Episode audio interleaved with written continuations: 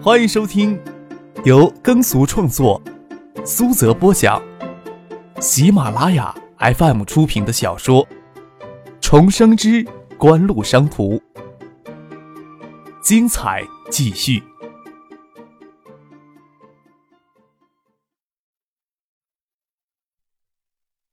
第七百三十八集。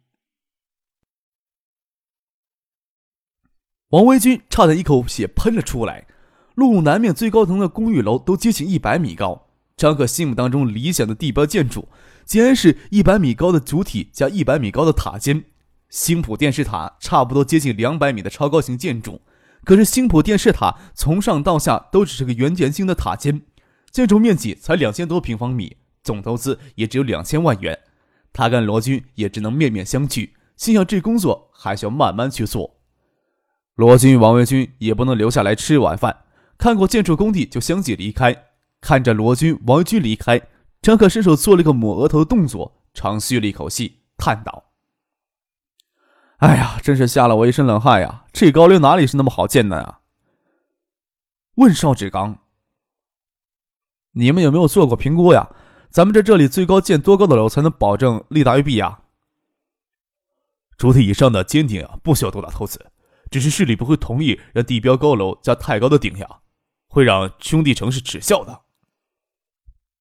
邵志刚笑着说：“市里啊，传出了风声，说在北面建六栋超高层大楼，我想锦湖呀就逃不过这一劫。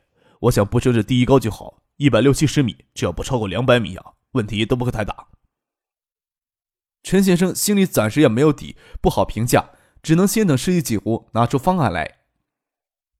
那等你们先拿个方案，大家讨论一下吧。张可又跟邵志刚笑着说：“要真没有什么问题的话，建一栋高楼就建一栋高楼，没事站两百米的高空往下撒尿，还是蛮有成就感的嘛。”换做别人掌控这么庞大的经济帝国，大概恨不得建一栋高高的楼，享受将芸芸众生踩在脚下的快感。王维军之前对说服张可建地标还是蛮有把握的。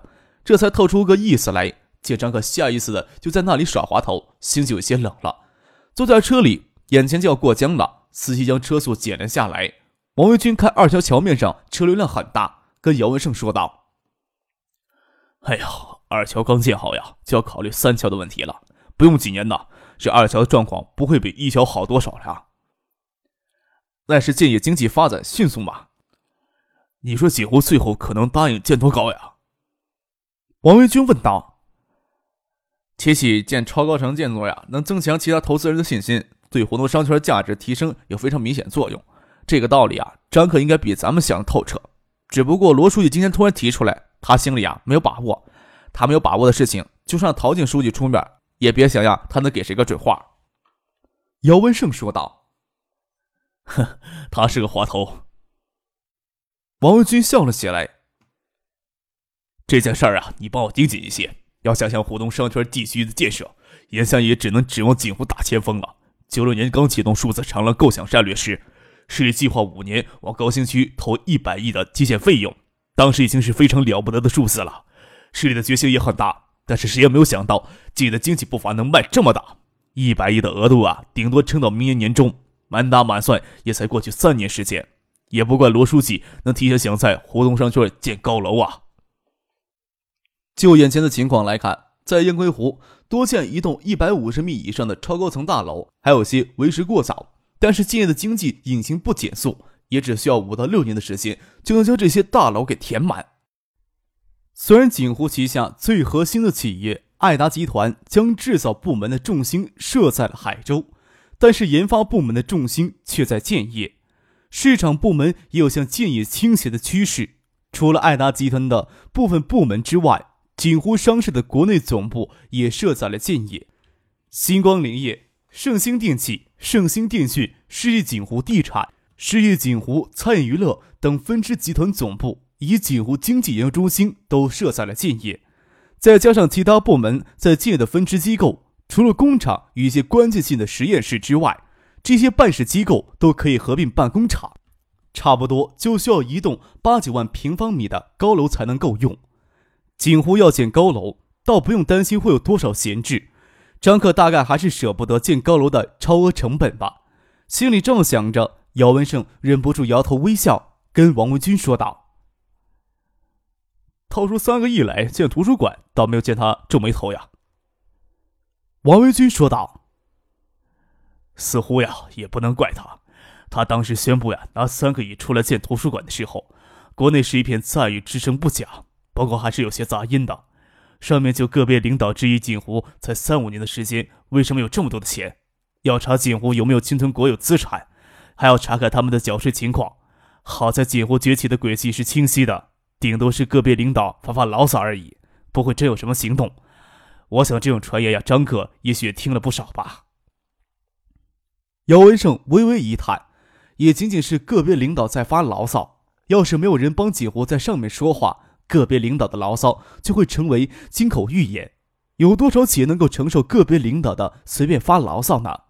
心想锦湖如此看重海外市场，即使有着参与全球竞争的雄心壮志，也没有必要将海外运营部都置在锦湖商事的框架之下。这么一来，无非是方便锦湖将海外利润都截留给锦湖商事，用于海外扩张。锦湖的高层内部一直强调在外不在内的发展战略。大概也是对国内政治形态有更深层次的思考吧。在罗军、王玉军等人离开后，张克与陈信生、邵志庚、杜飞他们在湖东又转了一圈离开工地的时候，陈信生跟张克说起一件事：销售员之前有幸建立触感感应检测的技术研究部门，在美国加利福尼亚也找到合适的人选，徐明灿。是美国半导体公司的资深工程师，他个人名下就电容式的触控领域的三项发明专利。请陈汉章亲自跟徐明灿接触了几次，徐明灿更倾向于接受几户注资，成立独立的公司。他与他的团队两名成员昨天已经飞抵了建业，你要不要跟他见面呀？有没有什么商业计划书呀？见面之前总要先看一眼吧。陈信生从随身的公文包里掏出一份文件，递给了张克。张克随手翻了几页，说道：“我下午能看完，那就晚上见一面吧。”杜飞对专业名词听了一头雾水，还是等陈先生到橡树园下车之后，问张克所谓的触控感应技术是什么玩意儿。哼，真是不学无术呀！张克讥笑了杜飞一句，才给他解释：“笔记本触摸键主要就是应用了这个技术，具体的技术内容。”想来你也有没有心思了解？摩托罗拉去年就发布了一款带手写识别功能的准智能化的手机，也属于这一个技术领域。眼下呀，掌上电脑对触控技术很重视，毕竟要实现掌上电脑的小型化，又必须要有方便快捷的文字输入功能。手写屏触控识别技术是一个发展的主要方向，另一个主要方向就是发展小型的全键盘，各有各的优点呀，主要还看用户的习惯问题。除了掌上电脑之外，触屏技术在其他领域也有广泛的应用，也不仅仅呀局限于消费电子产品上。现在呀，咱们常用的手机都是屏键分离的，用这一技术，将来就能在屏幕上完全实现按键功能了。杜飞掏出手机看了看，他用的这只手机才能显示出四行中文，笑着说：“那可真要向橡树园的研究人员狠狠的拼搏几年才行呢。”你别说的这么幸灾乐祸呀。张克也笑了起来。不要说触控感测技术本身了，单单让手机整面的覆盖在液晶屏上，在液晶屏与电源管理以及电池等技术领域，就有好几个瓶颈要突破。仅乎此时在 STN 彩色晶屏技术上才有些突破而已，也难怪国内有些企业不愿意在技术上进行大规模投入，越投入越发觉得这是一个无底洞，也说不清什么时候就卡在某个瓶颈无法动弹。看着竞争对手一个一个的嗖一声的从身边超越过去，说到底还是信心底气不足。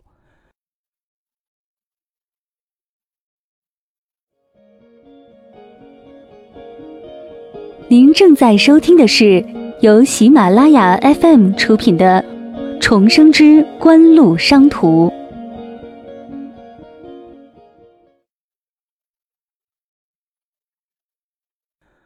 原先还答应下午陪唐静去逛街，现在却要窝在公寓里看材料。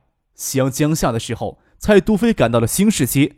与逛了半天街的唐静、陈飞荣，剩下吃了顿晚饭。吃过了晚饭，唐静、陈飞荣他们逛街逛累，要回青年公寓歇息。张克还要赶去橡树园与昨天从美国赶来的徐明灿等人见面。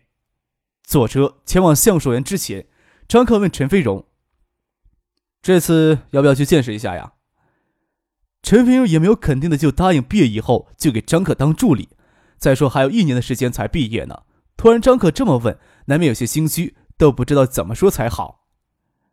你就去吧，还怕有人吃了你不成呀？唐静帮腔道：“杜飞呀，也是要过去的。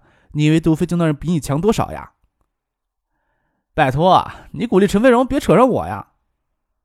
杜飞抱怨道：“穿成这样，会不会有些不正式呀？”陈飞荣还穿着逛街时穿的牛仔裤、短袖衬衫，扎着马尾辫。青春明亮，十足的学生打扮。张克笑了笑，拍了拍杜飞的脑袋，跟陈飞荣说道：“算不上是正式的见面呀，今天呀要见的这几个人，对建业的大学联合创业协会颇感兴趣。你与杜飞呀，也算是大学生联合创业协会的代表了。他们呀都是做技术出身的，都是不修边幅的家伙。你要是呀穿的太正式，反而还给别人压脸的。”拿起了材料，想让陈飞荣先看一看。又想到这么短的时间里，他还看不进去太多东西，说道：“等会儿在车上呀，我跟你大概说一下。”拍了拍唐静脸颊，跟他说：“不顺利的话，半个小时就能回来；要是顺利的话，时间可能要长一些了。”那我们在一九七八等你了。”唐静说道。“行。”张克与杜飞、陈飞荣下了楼，从青年公寓到橡树园步行也就几分钟的时间。在路上，张克将晚上会谈相关背景和要点给陈飞荣简略的介绍了一下。触控感测技术在将来的消费类电子产品上应用极为广泛。张克个人偏好全触摸屏式的智能手机，更是未来手机的发展主流方向。触控感测技术是锦湖必须要跟踪发展的技术之一。对先进电子技术的跟踪发展，锦湖也并非单纯只在橡树园旗下新增新的研发团队这条途径。也可以选择与其他研发机构合作进行联合研发，还可以向外部的研发团队提供资金支持相关技术研发工作。电子信息技术领域的分支极广，没有一家企业敢宣称能覆盖其中大部分的领域。能在某一个分支领域做透彻，就已经算是世界一流的电子巨头了。由于国内的电子信息基础很薄弱，几乎才迫不得已的在消费类电子产品领域贪大求全。在橡树园建立全门门类齐全的研发体系，这么做的弊端也很明显。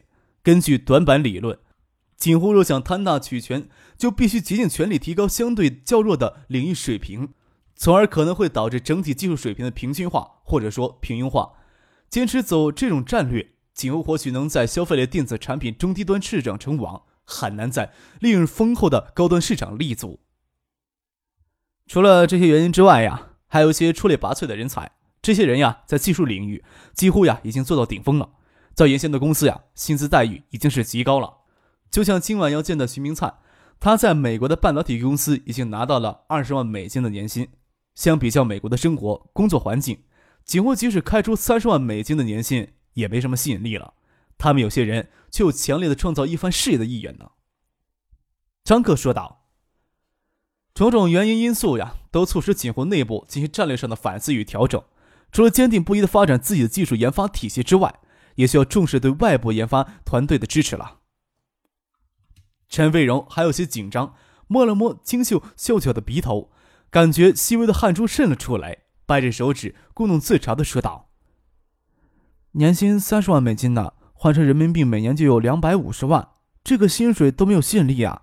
要换成是我的话。”年薪给我两万五就足够了。人呀，处于不同阶段会有不同追求的。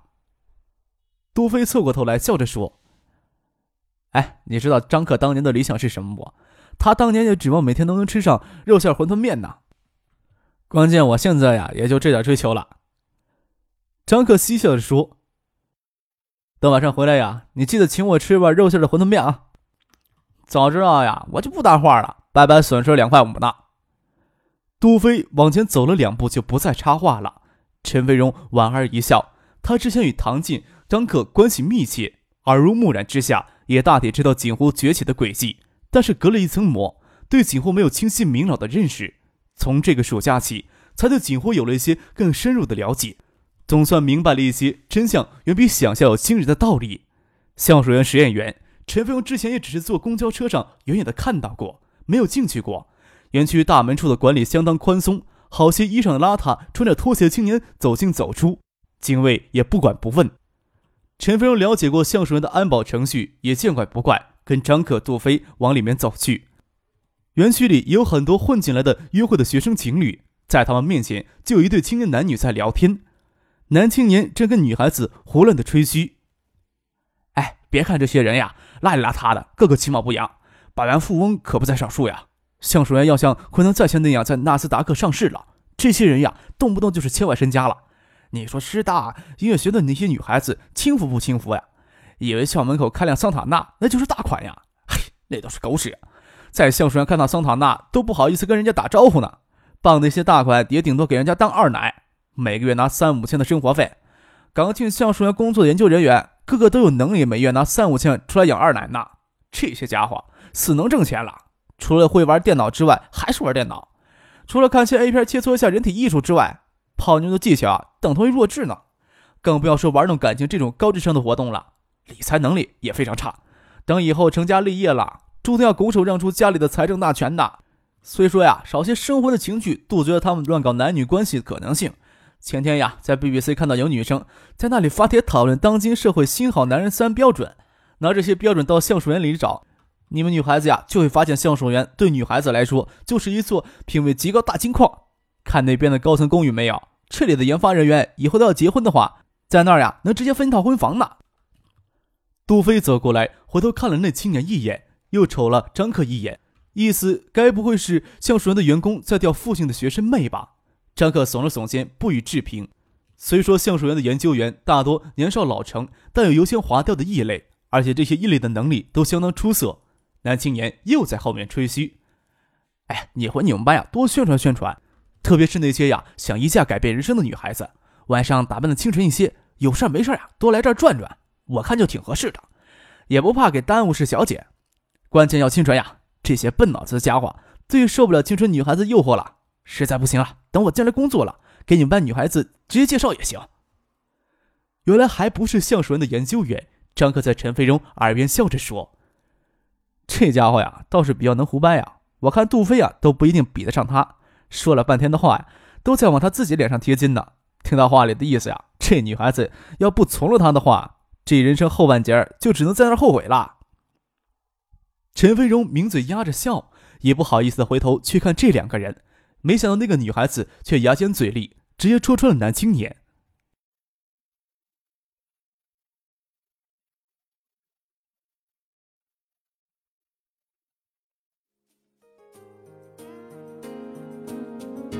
听众朋友，本集播讲完毕，感谢您的收听。